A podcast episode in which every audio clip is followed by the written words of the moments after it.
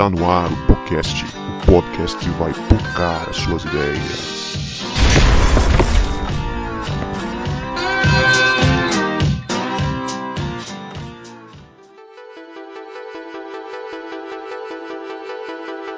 Pra você que achava que a gente não voltava, a gente voltou! E esse é o podcast, o podcast que vai focar as suas ideias. Meu nome é Guto e eu estou aqui com o João Marcos, que gosta de todos os livros do tio Keller. Ai, ai, ai. Desculpa pelo trocadilho. Não, gosto não. Gosto não. Mas se fosse do tio Nico ainda ia. Misericórdia. E aí, e aí galera? Aqui é o João Marcos e eu tô com o Vini, que é tão pródigo, tão pródigo, que vai pro shopping e quer consumir e gastar todos os cartões de crédito que tiver na mão. Misericórdia. Ainda mais só entrar na loja do Flamengo aí que eu gasto mesmo. Misericórdia! Fala galera, eu sou o Vini e tô aqui com a Leia, que se identifica muito mais na parábola com o irmão mais velho. Uou! Hum, Nossa, muito. Apesar de eu ser irmã mais nova, na vida real, eu me descobri muito o irmão mais velho nessa parábola. Socorro, Jesus. Eu tô contigo. misericórdia. E eu tô aqui com o Guto, que tomou um fatality do livro, que tá até rodopiando até agora. Até agora. Uma bachúria? Morri. Demanto! Ninguém saiu bem depois de ler esse livro, gente. Pois é, a gente sai com mais questionamentos do que com, com afirmações né, depois de ler esse livro. E se você está se perguntando, a gente não falou que livro ainda é esse, é, nós estamos falando do Deus Pródigo, do Tim Keller. Esse podcast, esse programa vai ser um programa especial sobre o livro Deus Pródigo. E se você já leu o livro, fica aí para trocar essa ideia com a gente, para comentar depois na postagem. Se você não leu o livro, comece é, a ler imediatamente, corre atrás para ler esse livro, porque para mim esse livro está na categoria do- daquele livro que todo cristão tem que ler pelo menos uma vez na vida. E é isso aí, agora a gente vai para a leitura dinâmica da parábola.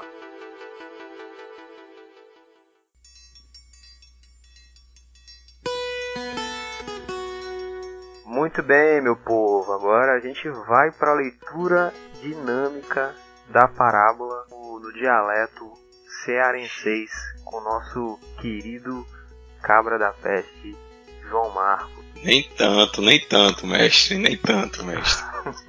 né? Lembra que faz muitos anos que eu saí do Ceará, então não vai rolar. Não vai rolar tanto cearense não. Mas vamos lá. João, Contextualiza. você pode decepcionar os nossos ouvintes cearenses. Não decepcione eles, por favor. Cara, eu vou decepcionar. Foi mal, cara. Quase 18 anos que eu saí de lá, bicho. Então não dá mais pra bater muito cearenseis, não. Mas vamos lá. A, lei, a parábola do filho pródigo fica lá em Lucas 15, a partir do verso 11. Ela conta a história, Jesus, né? Conta a história de, dois, de um homem que tinha dois filhos. E aí, o mais novo, chega todo sabidão pro pai e diz assim: Ô pai, dá minha parte aí na herança, que eu quero ir embora né? Vou me embora, vou pra longe, não, não quero mais ficar aqui não. E o pai muito bonzinho, apesar de ser um coroné, né? Ele decide, ele decide dar a parte dele do filho. Então vai lá, divide a, a, a herança em três e dá a parte do moleque. E o menino vai embora.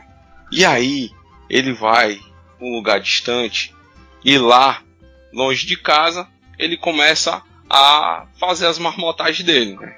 começa a gastar doidado, né? Farriar feito um doido. É, rapaz, no dialeto cearense, eu diria um nome que não é conveniente pro momento. Então, vamos lá. Ele começou a gastar, a arrumar muito namorada, e aí a farriar demais, a botar boneco. E terminou que ele ficou liso. Liso, liso, liso. E aí ele, ele ficou liso, que nem bunda de, de anjo. Nunca vi bunda de anjo, mas o pessoal fala que é liso, né? Então vamos lá. Que nem bunda de neném. E aí ele vai trabalhar. Ô parem de rir, corta pelo menos o vídeo. Eu começo a rir aqui da preservada. Bicho, eu tô chorando de rir já, cara, na moral, velho. Sensacional. Esse quadro, esse quadro tem que fixo. Tem que ser fixo esse quadro, cara. Ai, ai. Vou mutar aqui. Então, calma aí, deixa eu. Eu parei aonde, bicho? Sim, ele ficou liso que nem bunda de anjo. Você parou na bunda do anjo. Que nem bunda de neném. Olha lá. E aí ele ficou liso que nem bunda de neném. E aí, liso, liso, liso. O que, que ele vai fazer? Ah, vai trabalhar. Um moleque nunca pegou no trampo na vida, bicho. Sem vergonha, filhinho de papai. Ficava só curtindo lá de boa, né? Filho de barão. Então ele foi trabalhar, não sabia o que fazer, foi cuidar de porco. Ô servicinho vagabundo, rapaz, que o cabo arrumou. Que era tão, tão ruim, tão ruim, que, ele que o dono dos porcos não dava nem comida pra ele. E aí ele teve que se alimentar da própria comida do porco. Ô servicinho. E aí ele lembrou de uma coisa. Rapaz, na casa do meu pai, desempregado todinho, macho velho. Tão lá de boa. Comendo bem, se alimentando bem. Então eu vou voltar pra painho. Chegar pra ele e dizer assim, ó pai, pequei contra Deus e contra o Senhor. E não mereço mais ser chamado seu filho. E aí ele vai me receber lá como empregado dele. Beleza, vamos embora. E aí ele voltou. Quando o pai dele avistou, acho que o velho tava tão triste porque o, que o menino foi embora, que ele ficava lá sem fazer nada, olhando da- do terraço da, da terra dele, olhando pro horizonte. Eu acho que era na esperança do menino voltar, né? Então, o- quando ele avistou de longe, o menino todo estrupiado, ele vai, larga tudo que tinha e corre em direção a ele. E aí dá aquele abraço, aquele acheiro no cangote, aquele arroxo, rapaz, dizendo assim: Meu filho voltou. E aí, antes do menino chegar e dizer assim, tudo que ele tinha ensaiado pro pai, o, o pai dele disse assim para os empregados: Depressa, tragam a melhor roupa, vistam nele, né? Pega aí. Pai, o filho fala: Pai, pequei contra o céu, contra Deus e contra o Senhor e não mereço mais ser chamado de seu filho. E aí o pai olha para ele assim: Homem, deixa de conversa besta. Chamou os empregados, né? Deu a ordem para eles: Ó, arruma, esse- arruma roupa para esse rapaz aí, né? Tira essa roupa ce- cebosa dele aí, põe um an- o anel e uma sandália no pé dele. E aí vamos festejar. Mata o bezerro aí, né? Vamos comer a doidada e comemorar porque o meu filho que estava morto voltou a viver. E aí começaram a festa lá, né, no forrozinho, cantando forró. O filho mais velho chega. Quando o filho mais velho chegou, ele estava no campo trabalhando, né? Enquanto o mais novo era um desocupado, ele, ele não, ele trabalhava. E aí quando ele voltou, chegou perto de casa, ouviu aquela música, o barulho, ele, rapaz, que marmota é essa? Chamou o empregado e disse assim, ei macho velho, o que que tá acontecendo aí? Aí o empregado respondeu, seu irmão voltou para casa vivo e com saúde, né? Apesar de ele estar todo cheio, ter chegado aqui todo estupiado, parecia um tratador de porco, né? Ele tá vivo e com saúde, seu pai mandou matar o bezerro gordo. E aí o filho mais velho ficou arretado. E ele não quis nem entrar. Teve que o pai sair da festa para poder insistir com ele para que ele entrasse. Mas ele disse assim: Rapaz, painho, faz um monte de ano que eu trabalho pro senhor, feito um escravo. E aí o senhor nunca me deu nada, nem um cabritinho rei. E aí o senhor pega, mata o bezerro gordo, que era para os convidados especiais, para esse filho seu imprestável que não faz nada, esse vagabundo pai, gastador de dinheiro. E aí? Aí o pai ele olhou assim, assim, meu filho, você tá sempre comigo e tudo que é meu é seu. Mas era preciso fazer esta festa para mostrar a nossa alegria, porque o seu irmão que estava morto voltou a viver. Ele estava perdido e foi achado.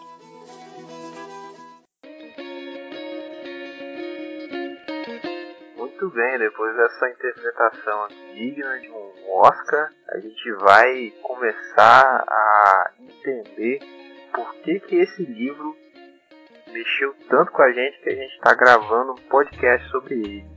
primeira pergunta que eu quero jogar para os meus colegas aí é por que, que o Tim Keller ele não acha adequado o nome que foi dado historicamente para essa parábola, né? a parábola do filho pródigo. Por que, que esse nome, parábola do filho pródigo, não é a melhor, não é o melhor nome para retratar o que é contado nessa história aí que Jesus conta para nós? É bom dar uma contextualizada que Marmota é pródigo, né? Porque eu cresci aprendendo que, que pródigo tinha a ver com perdido. Mas não tem nada a ver com, com o negócio. É interessante que até a Constituição Federal, a nossa, ela traz que o, o pródigo ele pode ser considerado legalmente incapaz. É, ele só poder gastar, inclusive, se tiver um interventor, tiver autorização de um interventor. Então, eu já dou umas pinceladas aí que pode ser pródigo, para quem não sabe. Massa, aí é, é, o Tim Keller ele traz uma ideia muito interessante, porque, bom, eu tenho aí, eu vou caminhar para quase 20 anos de vida cristã, quase 20 anos passando por esse texto vez ou outra, e o nosso foco, bem como o foco dos pregadores nesse texto, é o irmão mais novo, é a perdição do irmão mais novo. Então, no decorrer do livro, o Tim Keller ele trabalha a ideia de que não somente o irmão mais novo estava perdido.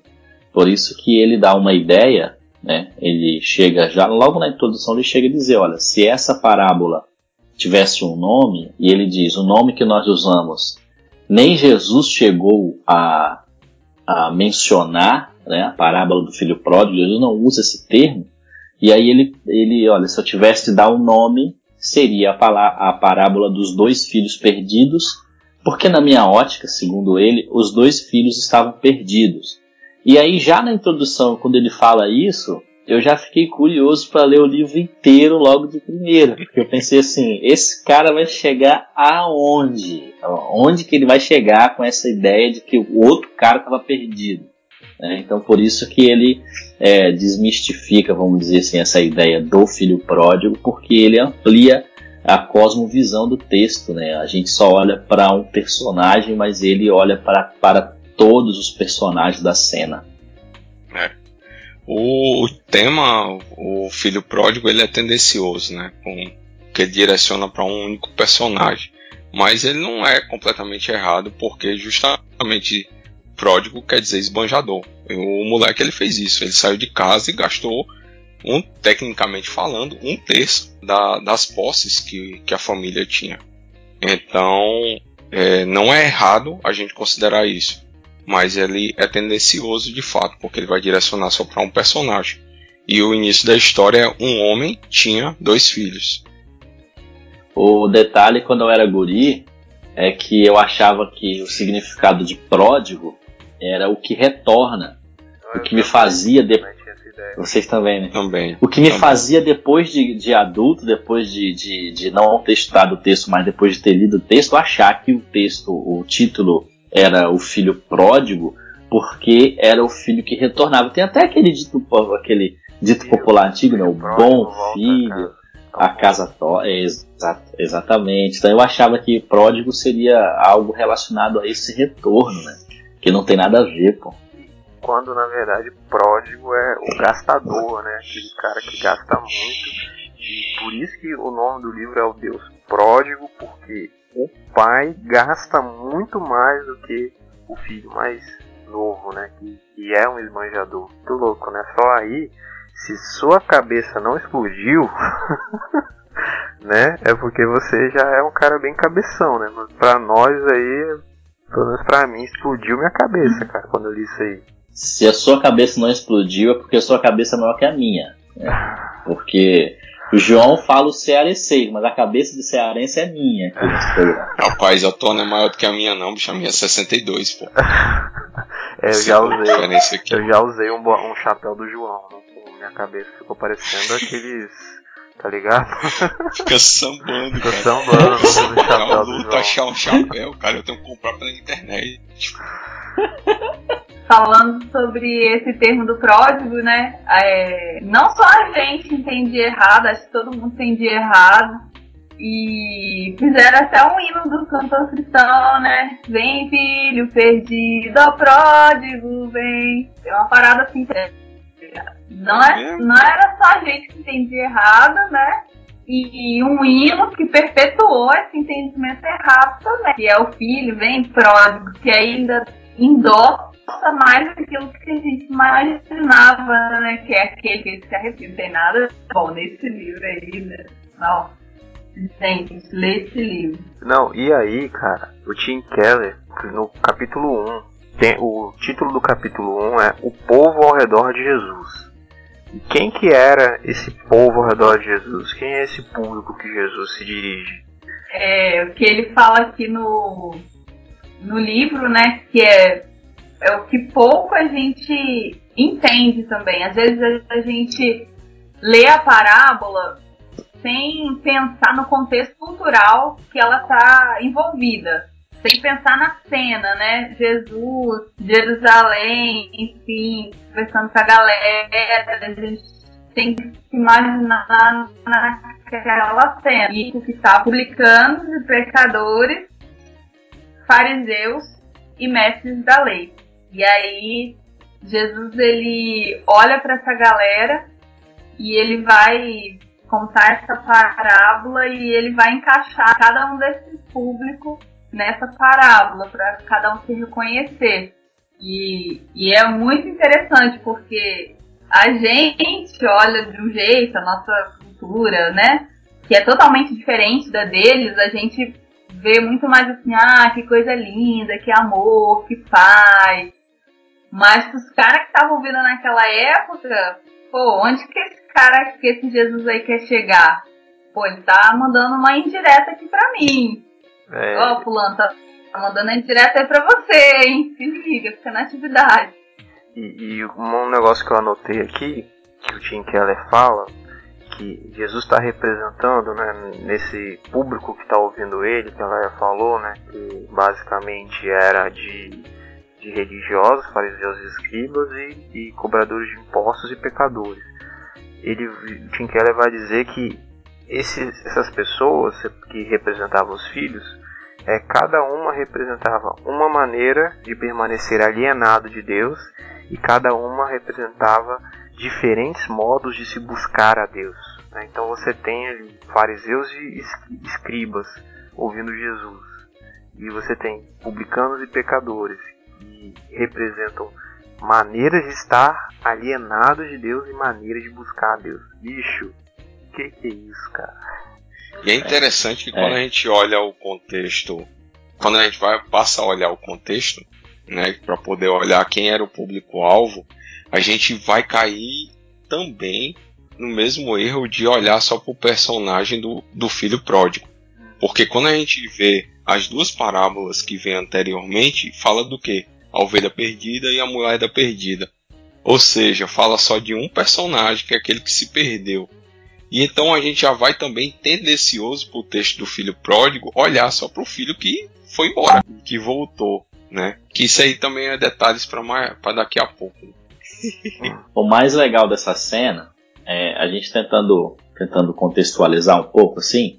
Por exemplo, a gente tem ali os pecadores que eram pessoas, via de regra, pobres, e alguns não eram pobres, mas eram pessoas excluídas por alguma coisa. Por exemplo, os pobres eram excluídos socialmente. É, os coletores de impostos não eram tão pobres assim, mas eles também sofriam uma determinada exclusão porque eles representavam o Estado romano. Então eles tinham também uma linha de serem excluídos. E a gente tinha os fariseus e os religiosos que sacavam muito de religião, que sacavam muito da ideia do judaísmo ali e que vão até Jesus porque Jesus era um rabino que ensinava algumas coisas e aquelas pessoas estavam acostumadas a ir é, adiante dos rabinos para ouvir os rabinos e também às vezes para questioná-los, para saber se realmente os rabinos sabiam o que estavam dizendo, para saber se os rabinos eram bem entendidos né, no, que, no que eles estavam falando.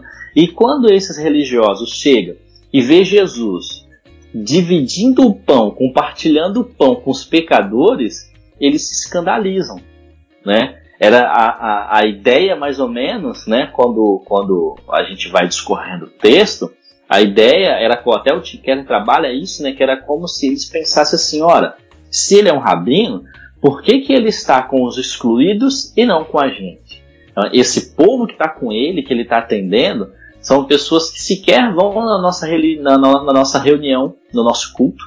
Né? São pessoas que sequer vão lá fazer o nosso rito, porque a gente não permite, porque lá não tem lugar para pecador. Né? E, e, e, esse cara, esse rabino, está atendendo essas pessoas. Então a gente tem esse cenário é, de pecadores em volta de Jesus que estão buscando de alguma certa, de, de certa forma uma redenção, né? Cenário de pecadores que estão buscando algo para se redimir e a gente tem o cenário dos fariseus que ao invés de buscar algo para se redimir, eles estão na verdade ali agora a partir desse momento questionando por que que Jesus sentava à mesa com os fariseus, com aquelas com, com, com, com os pecadores, com aquelas pessoas que não eram dignas nem de participar do culto daquela época. E aí o Tim Keller destaca a atração que essas pessoas, né, que são representadas pelo filho mais novo, pessoas que não eram religiosas, pessoas que eram, que eram não observavam as regras da religião, as regras morais, a atração que essas pessoas tinham por Jesus e como o Vini bem falou, o incômodo dos religiosos com isso, né? Como que só pode que esse cara tá errado? Como que ele atrai tanta gente errada, tanta gente torta, né? A primeira paulada que eu tomei nesse texto logo nesse capítulo que o Tim Keller ele chega e diz que essa parábola, a ideia que ele tem é que Jesus não vem acalentar o coração de ninguém. Uhum. Né, com essa parábola, Jesus vem mesmo para poder pisar na porta e dizer: ó, vocês estão errados, né? não é, é isso que isso que vocês estão fazendo não é certo. A, a, quando a gente muda a ótica, não é uma ótica de aquele sermão de alento, né? na verdade é aquele confronto, né? É, ele vem falar da cegueira religiosa, né, dos caras. Ele vem igualar o tanto os religiosos estavam perdidos quanto os caras que, que não eram religiosos, né, que eram tidos de má, má fama lá, né. Ele até cita aquela passagem que Jesus fala, né, os pecadores e, e as prostitutas, não, estão entrando no reino primeiro isso. que vocês. É isso, né, que o texto fala. Então ele até cita isso, cara. Então ele iguala esses religiosos moralistas que são os escribas e os fariseus com essa galera que não era religiosa, que estava perdida, que a gente bate o olho como filho pródigo e está perdido. Só que o choque para nós é que o filho mais velho também estava perdido, cara. É. Isso aí. E não só estavam perdidos, mas são os culpados das pessoas gostarem de Jesus, mas não gostarem da igreja, né? É, essa pergunta. que ela faz essa rela, eu quero relação. entrar nessa pergunta depois, velho. Mas calma aí. quero entrar nessa pergunta depois. Não, eu ia, de por que eu ia que fazer menção. de Jesus não gostam da igreja. Eu ia fazer menção antes de entrar nessa pergunta. Você que está ouvindo, você que é muito novo, você que é, curte só o worship hoje, você não vai saber disso, né? Mas na década de 90, no início dos anos 2000, existia um grupo musical chamado Voices. E eles cantavam uma música, né, que o título da ah. música era Perdido na Casa do Pai. Ó, ó a relação, olha. na casa do pai. Exatamente Perdido essa. Na casa do pai. Roqueiro dos anos 90, por aí, você. Há uma música de uma banda chamada Fruto Sagrado que fala bem assim, pior que tá perdido longe de casa, você tá perdido dentro da própria casa. Essa música. Cara, Exatamente. É fãzaço do fruto sagrado. Sim. Eu, eu sou, Não, cara. E essa, e essa Exato. música, e essa música tem uma paulada lá que, na na verdade, eu não- agora eu não lembro se é essa música, mas é um verso do fruto sagrado também que tem uma pancada que diz assim: é, se você peca, merece perdão, mas se é o outro, Exatamente essa já pensa na condenação. condenação. É o filho mais velho, Isso né? Sagrado, compartilha nosso podcast. Ah, acho que a não. acabou, cara. Tem o, o Marcão que é pastor. Não, acabou não. Agora. Tem, continua ainda o Benny Maldonado, o Sila Júnior, um doido lá que canta. Falco. E o Vanjor, que esquece Vanjor. as letras das músicas e tal. Ele é massa, ele é Jogando massa. no ventilador. O menino Eu não gosto. Ele é massa. Ah, porque o Marcão tem É. aquela voz que, pô, mano, rock and roll, né, mano? Mas voltando É. pro, Tim- pro Tim Keller aqui, pro, pro Deus Prod, essa pergunta que o Tim Keller faz aqui, cara, por que as pessoas gostam de Jesus, mas não gostam da igreja? Soltei, soltei a braba e saí, deixei vocês resolverem. Eu vou contar um. Posso, posso contar um caos antes de, de a Leia e o João responderem? Porque vou deixar pra eles responderem também. Vai. Eu só vou contar um caos. Eu, eu que sou mulher samaritana, negativa. contar um caos. Aconteceu comigo, que a gente conta história, né? Mas aconteceu comigo que certa vez, em algum lugar, é, uma pessoa trouxe para mim é, um erro de uma outra pessoa e pediu para que eu tomasse alguma providência. né? E aquela pessoa, ela nitidamente estava tentando me forçar a excluir essa, essa outra pessoa que tinha errado da igreja. Né?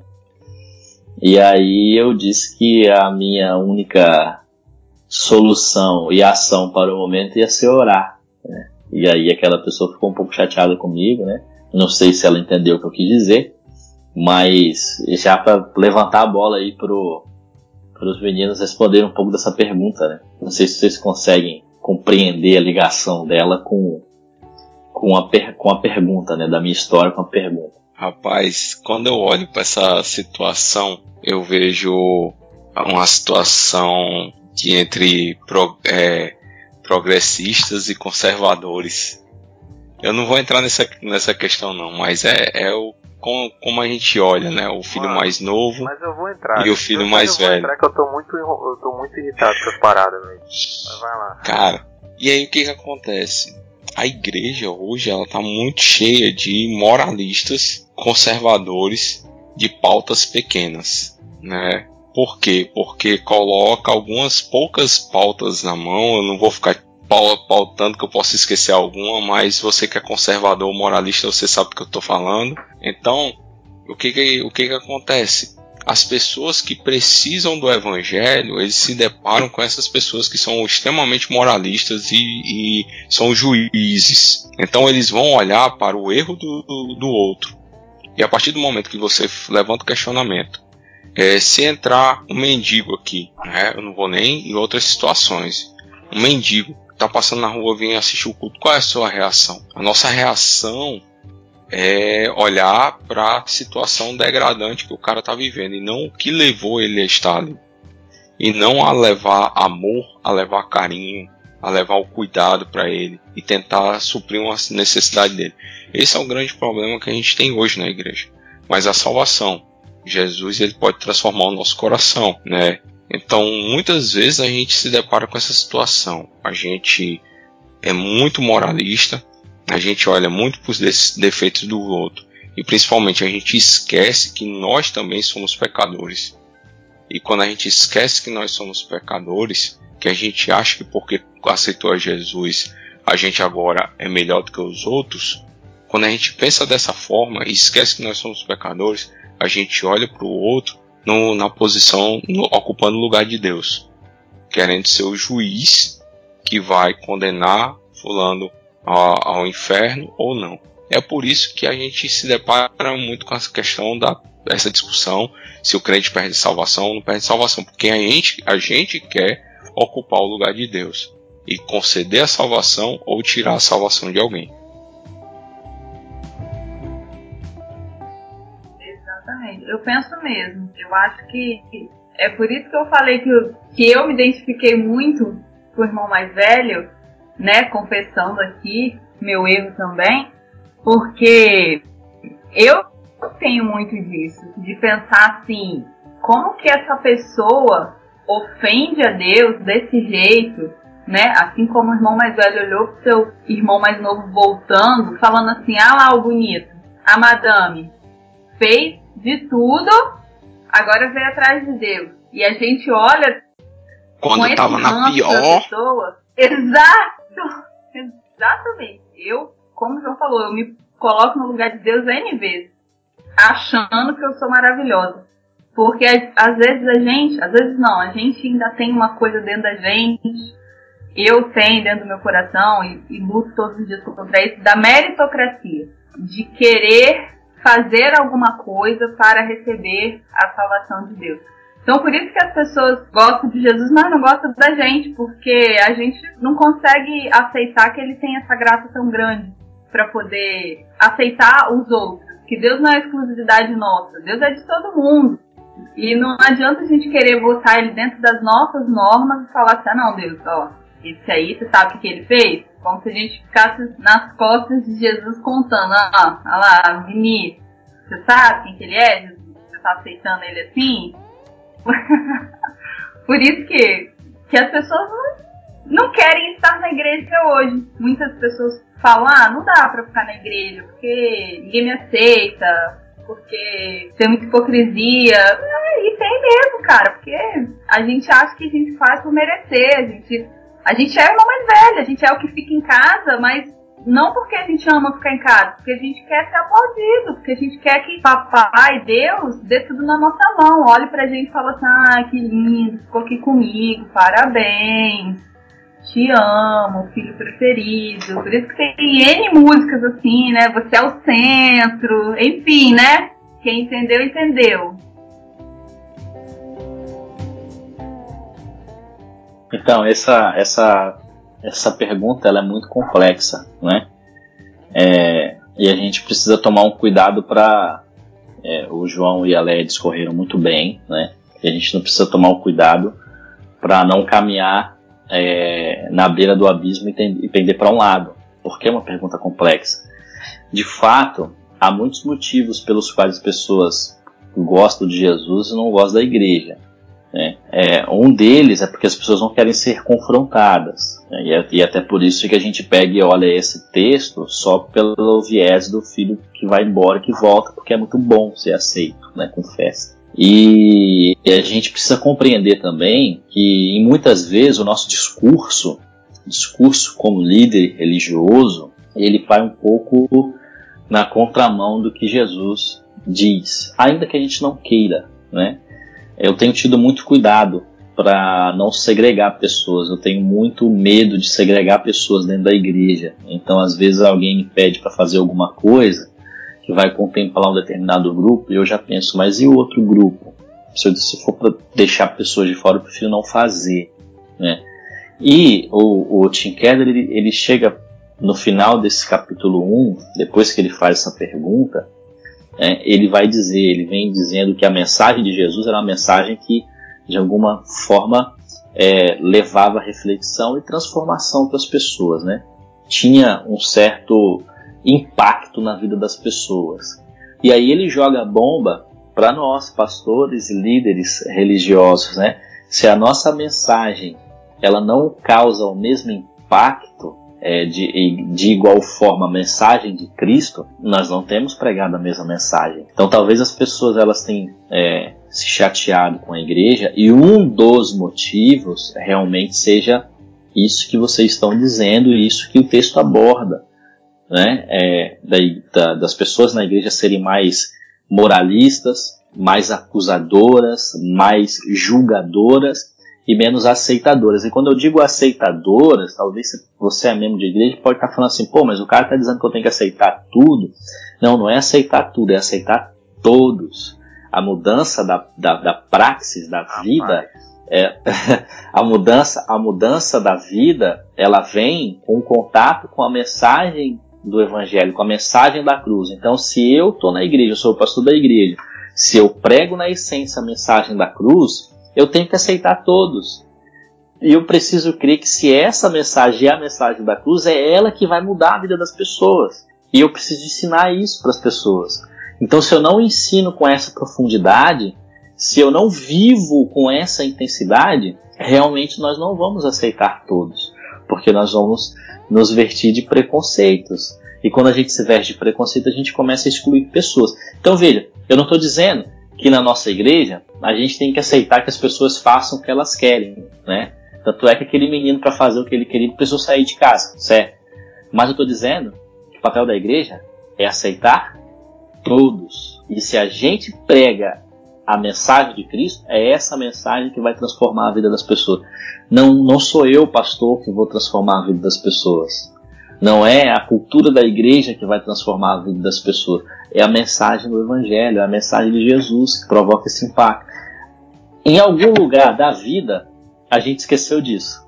Aí é por isso que a gente acaba excluindo pessoas, segregando pessoas, julgando pessoas, enfim, a gente se coloca no, no, na cadeira do juiz e vai escolhendo os réus para poder condenar.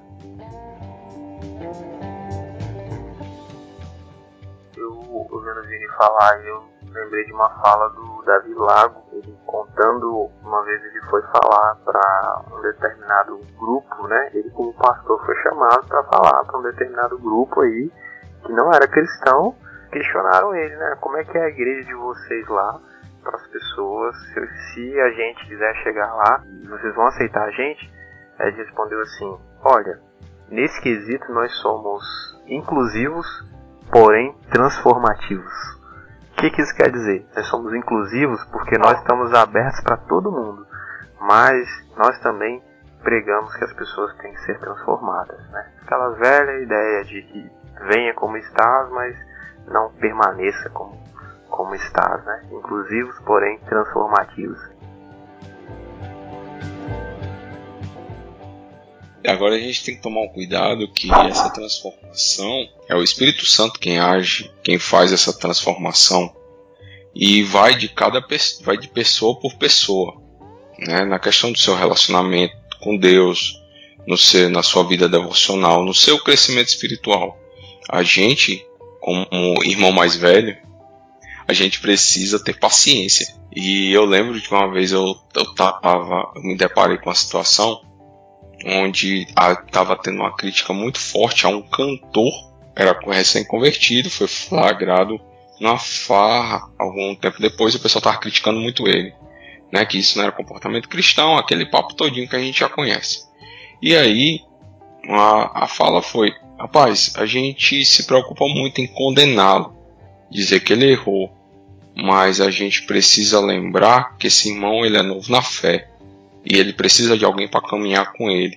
Ele precisa de pessoas para orarem por ele. Então, esse nosso comportamento, quando a gente vê a nossa impaciência de ver um irmão na, nossa, na fé caindo. E eu já cheguei ao ponto de, no púlpito, dizer assim: eu, meus irmãos, eu tenho medo de, como pastor, o que, que a igreja vai fazer comigo se eu cair. E eu não acho que vai ser uma atitude de amor. Então eu acho que, que é justamente a gente precisa ter uma atitude de amor com essas pessoas, porque elas precisam muito mais do que alguém para empurrar elas mais ainda na lama.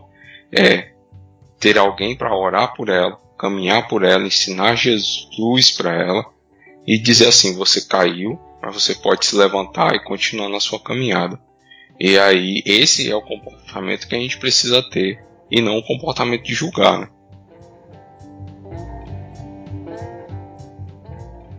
O, Tim Keller ele fala aqui que há uma acusação né, da parte dos não religiosos, dos não cristãos, que o, do cristianismo ser uma religião moralista, né, ser uma religião, é, ser uma religião, né? Só o fato de ser uma religião já, já incomoda bastante aqui Tim Keller e ele vai relatar que no início do cristianismo, é, o cristianismo não, não, era considerado uma religião no, no, mundo, né?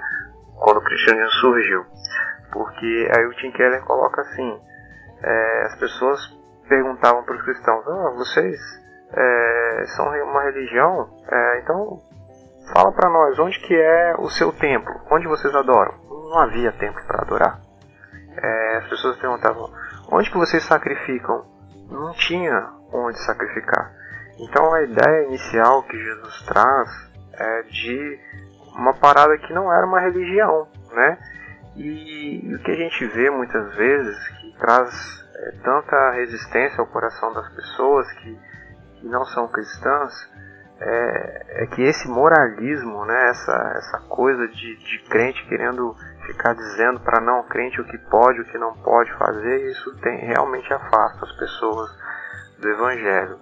E isso dá para a gente entrar em várias questões, né? Por exemplo, até onde, vamos falar do governo atual, uma fala do governo, do presidente, é que ele falou que o Brasil estava precisando de um determinado cargo lá de alguém terrivelmente evangélico. Né? Então. Ministro, ministro do Supremo Tribunal Federal. Então é complicado você falar isso, é, até onde a, a fé cristã é, ela pode ir limitando o direito dos outros.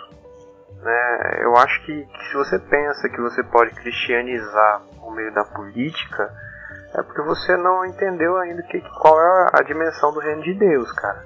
É que você não entendeu que já existiu algo assim na Idade Média e que não deu certo. Né? De você misturar, é, fazer com que as pessoas se tornem religiosas por meio da lei. Né? E, e isso afasta mais as pessoas do Evangelho do que atrai. Né? E distancia do que o Evangelho. Não é uma religião pela religião. É uma Sim. parada que, que transcende essa coisa do pode e não pode.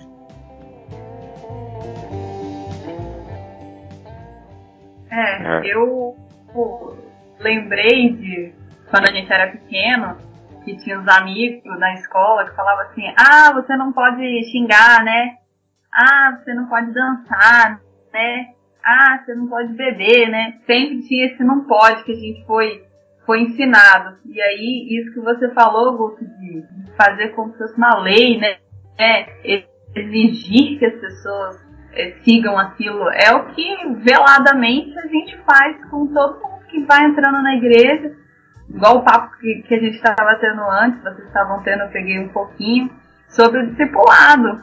É, a gente não quer discipular de verdade, a gente quer fazer uma lavagem cerebral numa pessoa para que ela seja tipo um robozinho que, ó, não pode beber, não pode xingar, não pode fazer sexo é antes do casamento. Religioso, é o bom religioso, isso aí. Isso aí, é, é o bom religioso. A gente, a gente quer criar é, mais estereótipos. E quando, por mais que a gente fale assim, ah não, a nossa religião a gente tem liberdade para pensar, para discutir, se alguém quer levantar um questionamento, a gente já olha torta, a gente já começa o irmão mais velho. Oh, acabou de chegar, quer sentar na janelinha, meu amor? Calma aí, você tá achando o quê? E aí eu acho que a gente tinha tudo para ser igual o Tim Keller fala, poxa, Cadê o seu templo? Não tem. Cadê seu sacerdote? Não tem. Jesus Cristo já fez tudo por mim. Gente, tinha tudo para ser realmente livre, como Jesus falou pra gente. Você vai, você vai ser livre, você vai conhecer a verdade, você vai ser livre. Mas a gente não consegue, porque a gente precisa ter uma lei para guiar a gente, nem que seja para que se der errado a gente fala assim, poxa, mas eu estava seguindo essa lei, eu estava, alguém me disse para ser assim, então quem me ensinou estava errado. E aí eu acho que é por isso que a gente acaba é, atraindo mais conservadores e, e, moralistas do que as pessoas que, que Jesus atraía naquela época, né? Porque a gente está rezando uma cartilha de, de regras e de, e de é legal que E é legal que os fariseus eles afastavam as pessoas que Jesus estava atraindo justamente por conta desse comportamento moralista e nós estamos repetindo a mesma coisa. Exato. A gente não está olhando para Jesus, a gente está sendo imitador de fariseu, infelizmente. Né? Eu acho que a gente tem muito medo. Eu acho que a gente tem, tem muito medo aquela aquela história de que ah, a gente está deixando o mundo entrar na igreja. Acho que a gente tem muito medo disso. A gente falou sobre isso no podcast passado, com a música cristã. E é, eu acho que às vezes a gente tem muito medo de afrouxar demais e o pessoal ficar libertino. É, pode tudo, assim como, como a gente já estava falando, estavam falando sobre. Não vamos aceitar tudo, né? Mas aceitar tudo. Eu penso que a grande sacada é a gente aprender o porquê disso tudo, né? Então eu percebo assim, o que, que tem acontecido? Hoje, as pessoas elas têm é, quando eu digo as pessoas, nós mesmo, tá? É, fazer mais uma meia-culpa. Existe uma preguiça em ensinar. A gente falava hoje sobre discipulado. E discipulado dá muito trabalho, porque você caminha com a pessoa, você está junto dela, você está ensinando, está tendo essa troca e de repente essa pessoa vai e te, de, te desaponta, ela faz aquilo que, de, que, aquilo que você não está ensinando. E aí você precisa dar três, quatro passos atrás no discipulado, voltar lá, aí aquele processo, subir aquela ladeira de novo, e aquela pessoa vai de repente dar mais uma vez aquela rateada, e você precisa voltar um pouco mais e subir uma ladeira um pouco mais. Isso dá muito trabalho. Né? E é, o, que, o que é mais fácil? É simplesmente dizer para a pessoa assim, ó, é, você se converteu agora, você não pode fazer isso. É óbvio que a pessoa vai perguntar, por que, que eu não posso? Você não pode porque você não pode. Ponto. A gente não ensina por quê. É, a gente não ensina para o cara que está lutando contra o alcoolismo por que, que ele tem que parar de beber. A gente simplesmente quer pregar para ele que ele pare de beber. A gente não ensina por quê, entendeu? A gente não, por exemplo, eu pego um cara na, na rua drogado, eu boto ele no centro terapêutico e lá ele precisa aprender por que, que ele não pode mais usar droga. Não é só ficar lá nove meses na abstinência, ele vai ter que aprender por que, que ele não pode fazer aquilo quais são as causas que aquilo é, está trazendo na vida dele. Então a gente acaba fazendo isso na igreja e às vezes é por isso que a gente é mais moralista, porque a gente simplesmente quer dar ordem. Não, não pode e ponto. Acabou. Não faz. Ponto. Acabou. Só ensina. que a gente chegou num ponto que a gente está num, numa geração completamente questionadora. E que se a gente for simplesmente dizendo pode, não pode, deve, não deve, a gente vai é, simplesmente não responder aos questionamentos da, da turma. Então eu, eu ficava assustado com algumas pessoas que reclamavam comigo porque eu permitia que a galera criasse debate, conversasse sobre temas bem polêmicos no, no, no WhatsApp. E aí a pessoa vinha em off conversar comigo, ó oh, João, vamos cortar esse negócio aí que não dá certo. Porque por cara? Eu cresci sendo um cristão pensador. Eu estudei sobre seitas e heresias, sobre música secular, música cristã, na igreja, não foi fora da igreja, não. Porque hoje a gente não pode ensinar para essa turma as coisas que estão lá fora. Entendeu? Por que, que a gente não pode ensinar né, é, as religiões que estão aí para a turma na igreja? Então, por que, que a gente não pode fazer isso? Então, e hoje é justamente essa turma hoje de crianças, estou começando crianças, são extremamente questionadoras. Eu não posso mais chegar para minha filha de 7 anos e dizer que ela não pode fazer tal coisa. Ela vai me perguntar por quê. Então, por que que a turma mais velha a gente quer impor ordem, né? E se ele obedece pela regra, ele vai ser igual os fariseus ele vai ser igual às pessoas que seguiam e quando esqueciam da lei eles pecavam contra Deus. Eu estou lendo Juízes e acontecia isso. Quando eles esqueciam da lei, da graça de Deus, eles iam lá, pecavam, se afastavam de Deus. Aí vinha o juízo contra eles, vamos dizer assim, né? Voltando um pouco uma parada que Tim Keller faz, quando ele, ele contrasta os dois grupos, né? Ele usa a figura da burguesia do século XIX que queria se justificar por uma retidão moral e usa os boêmios que estavam nem aí para nada. É, a impressão que eu tenho que ele está dizendo ali é que esses boêmios eles desconfiam dos moralistas. Eles desconfiam desses moralistas e não confiam em quem diz ter a resposta certa para as questões é, chaves da vida. Então a impressão que eu tenho ali é que ele está dizendo que são esses moralistas que produzem esses relativistas, entende? Essa galera mais liberal. Então eu percebo, cara, que a gente tem esses dois extremos também dentro da igreja. A gente tem uma, uma juventude que é questionadora, que está buscando, só que é, eles acabam querendo contrapor esses moralistas sendo relativistas demais, indo para um liberalismo teológico, que o liberalismo teológico também é chamado de, de cristianismo progressista. Então esses caras querendo se contrapor a esses ortodoxos, a esses ortodoxos, a ortodoxia, perdão, é uma coisa boa, a esses conservadores, porque ser cristão não é ser conservador, né? Melhor, melhor. Jesus é, Jesus, ele não era conservador, velho. Jesus era considerado progressista em muita coisa. Só que a gente tem que parar de pensar que o contrário de ser moralista é ser progressista. Pelo amor de Deus, gente. Pelo amor de Deus, cara. Então a gente vê muito jovem que está questionando. Eu acho uma boa que a, a vocês questionem, que nós questionemos, mas sem jogar fora a história da igreja, a história do pensamento cristão, a história da ortodoxia bíblica, né? Então a gente está vendo aí um, uma igreja moralista que está pro, produzindo cristãos relativistas que são tão ruins quanto que Jesus condena os dois, o filho mais velho e o filho mais novo. É a mesma coisa para Jesus. Excelente, quase que sai um palavrão aí, mas tudo bem. De quem? Eita, glória. Não, na minha cabeça, desculpa, é porque você falou aí, filho mais velho, filho mais novo, quase que saía outra Deus do céu.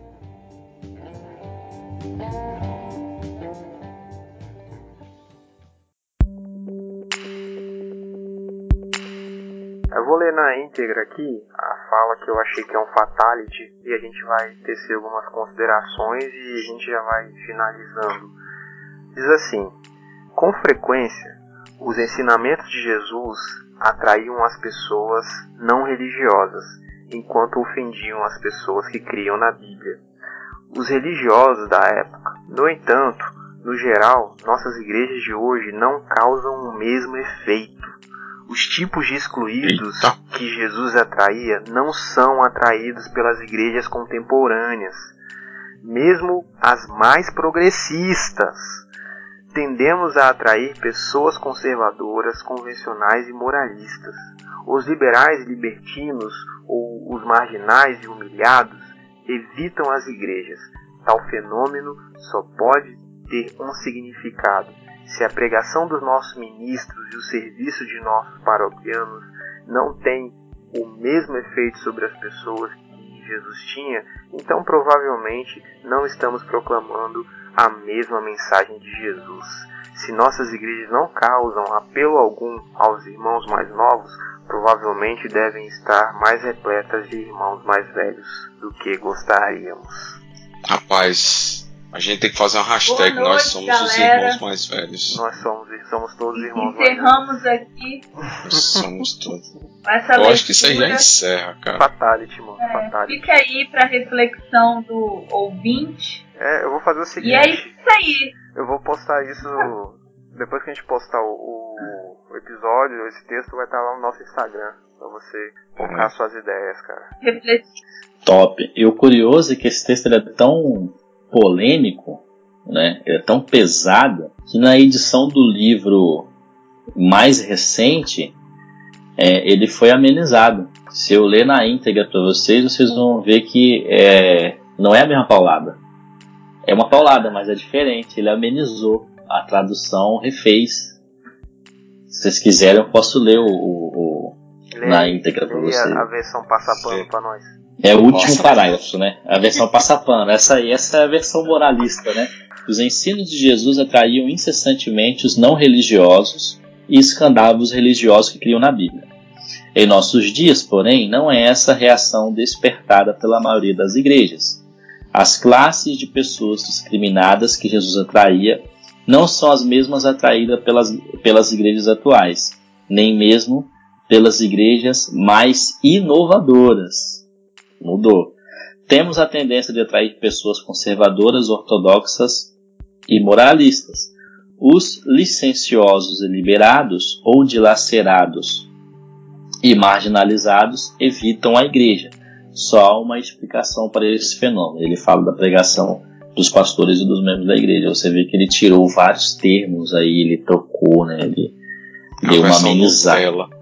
É, ele nutelou o texto, a tradução. A tradução. Mas pro nosso Instagram vai a versão Fatality. Tem jeito, né? Sim. É isso aí que cria mais irmão mais velho. É passar a mão. Pô, é hora de dar paulada? Meu irmão, aceita a paulada. Em nome de Jesus. A Bíblia já fala que Deus repreende o filho que ama.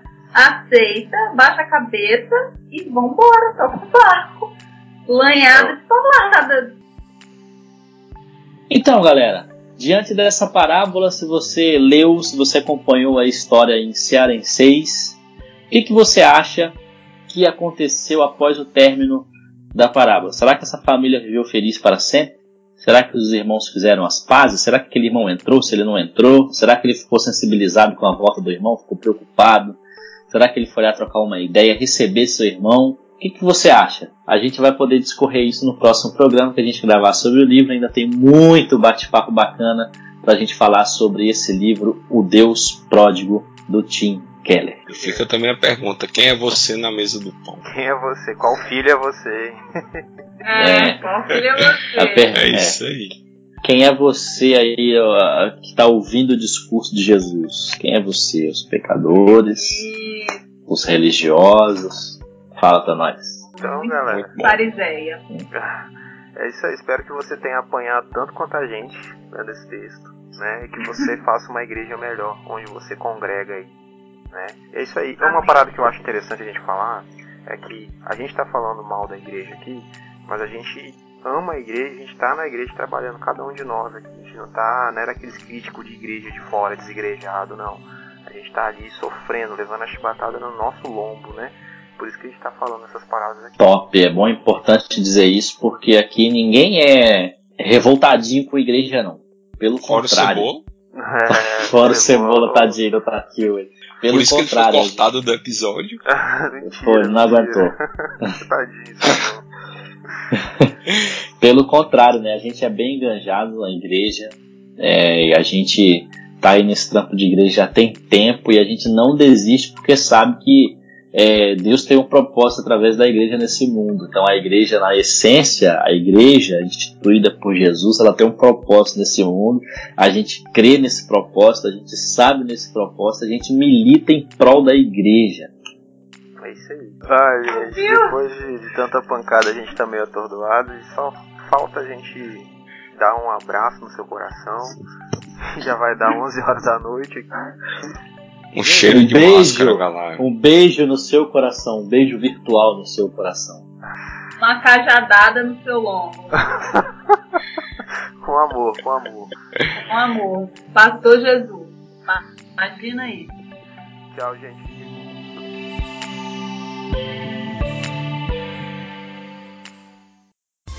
Ei, peraí, não vai embora ainda não. Ainda tem os salvos e recados para você ouvir.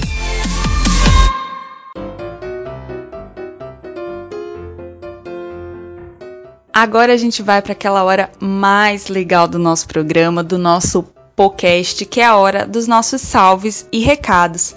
E hoje a gente vai mandar um salve para a galera lá do Rio Grande do Norte e a gente fica muito feliz, muito grato de saber que o nosso programa tá chegando em lugares tão distantes da gente, que tá abençoando tantas pessoas de longe, e a gente fica muito feliz e agradecido a Deus por poder abençoar pessoas que estão em outros lugares além do Espírito Santo. E a gente hoje vai mandar um super salve para Cibele. Ela é prima da Rita, que é a esposa do João, que participa aqui do nosso podcast. Ela mora em Natal e ela tá curtindo o nosso programa, ela tá curtindo o nosso podcast e a gente quer te mandar um super salve, Cibele. A gente quer te agradecer demais por ouvir o nosso programa, por compartilhar, por fazer chegar esse programa em mais pessoas aí de Natal. E a gente fica muito feliz de saber que o nosso programa está te abençoando, está cooperando com a sua vida no reino de Deus. Muito obrigada pela sua audiência e continue aqui ligadinho no nosso programa, no nosso podcast. Nosso segundo salve também vai para Regina. Ela é irmã do João e ela também é lá do Rio Grande do Norte. Também está curtindo a gente, ela está acompanhando o nosso programa a gente fica também muito feliz de saber que o nosso programa abençoa pessoas que estão longe aqui do nosso mundinho capixaba. E muito obrigada, Regina, um super salve para você, porque você acompanha a gente, porque você compartilha, faz esse programa chegar a mais pessoas. Muito obrigada mesmo por você estar aqui ligadinha no nosso podcast. Nosso salve também hoje vai para Jéssica que é aqui de Linhares, ela é presidente da Jubac, Juventude Batista Capixaba. Ela já disse que é uma fã do nosso programa, do nosso podcast. Então, você que é capixaba e ainda não é fã do nosso programa, tá ouvindo nosso programa pela primeira vez, ouça a voz aí da sua presidente e se torne um fã do nosso programa também, do nosso podcast também. A gente quer te agradecer muito, Jéssica, por todo o feedback que você mandou pra gente, pelas suas contribuições, as ideias de pauta, Fica esperto aí que de repente pode rolar uma parceria, a gente pode te chamar para estar tá aqui com a gente num próximo programa, hein? Quem sabe? Vai ser muito bom. Que bom saber que nosso programa está te abençoando e que através de você ele também está chegando a mais pessoas, tanto aí de Linhares quanto essa juventude capixaba que é tão especial para gente e que a gente espera que possa contribuir um pouco também para o crescimento dessa galera para o reino de Deus. Super obrigada pela sua audiência.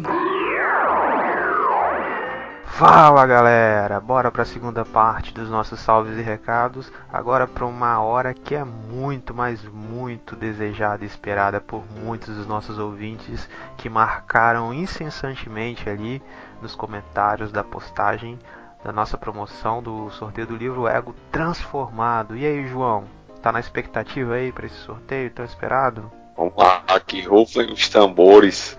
Bora Vamos lá. ver quem é o grande ganhador. Sejam lançadas sortes aí, cruza os dedos, porque o sortudo ou a sortuda pode ser você. Vai lá, João, solta aí no sorteador.com.br. Antes, antes de você sortear, eu preciso dizer que são 49 nomes, são 49 pessoas que marcaram seus amigos ali e estão concorrendo nesse momento. Agora é com você, João. Vai lá. De 1 a 49. Vamos ver, tá sorteando. Número 42. Número 42. Quem será que é o número 42? Nós colocamos aqui na planilha do Excel. Número 42. Biofashion, Brechó e Prosa, a nossa grande vencedora do sorteio do livro do Ego Transformado do Tim Keller. Biofashion, Brechó e Prosa. Eu conheço a dona desse perfil aí, viu? Chique, hein? Eu conheço ela. É. Ela se Nossa, chama Elizabeth. nossa, Uhul. Pois O é, e- livro aí. Depois me empresta, vou querer ler também. Isso aí. E quem sabe rola o autógrafo que a Leia prometeu, né? Vamos ver se, se rola os autógrafos que a Leia prometeu aí no, no- nos podcasts passados, né? Mas João, eu fiquei sabendo que vai ter outro sorteio aí mais pra frente. Vai ter outro sorteio quando a- o nosso perfil chegar em 200 seguidores. A gente vai sortear o livro de um cabra macho. O livro é Escritos Modernos de um Jovem Sabido. É, Ator, autor E aí, bem conhecido tá esse aí do, do público do podcast, esse autor aí. é, rapaz, é um, uma gente boa que, conta, que vai contar a história, o povo ficar rindo, não sei porquê, mas o povo ficar rindo quando eu conto a história. é o livro que o nosso querido João Marcos escreveu. Isso mesmo. Quando nosso perfil no Instagram chegar a 200 seguidores, a gente vai sortear o livro do Cabra Macho do podcast João Marcos, que é o Escritos Modernos de um Jovem Sabido. Falei na ordem certa? Escritos Modernos de um Jovem Sabido. Isso É aí. isso aí. Então já pode começar a marcar seus amiguinhos aí. Gente, é isso aí. É, espero que tenha curtido o episódio e um abraço no seu coração. Cheiro, galera. Falou, valeu, tchau.